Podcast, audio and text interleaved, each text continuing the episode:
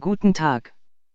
Sie hören den Podcast von ProRetina, die Ausgabe vom 29. Juli 2016.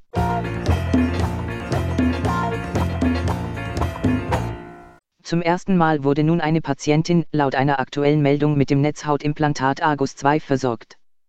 Durchgeführt wurde die erfolgreiche Implantation, wie es in der Meldung heißt, in Florenz vom Team um Professor Stanislao Rizzo, einem der Pioniere bei der Nutzung des Argus-II-Systems, das er vor vier Jahren in Italien einführte. Die 67-jährige Lucia ist bereits die 27. Patientin, der Professor Rizzo eine Netzhautprothese implantierte. Mehr zum Thema Morbus Stargardt finden Sie auf den Seiten der ProRetina unter Krankheitsbild bei Morbus Stargardt.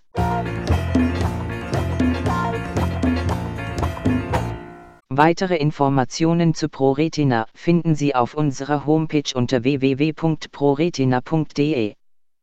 Telefonisch können Sie uns erreichen unter 0241 87 00 18.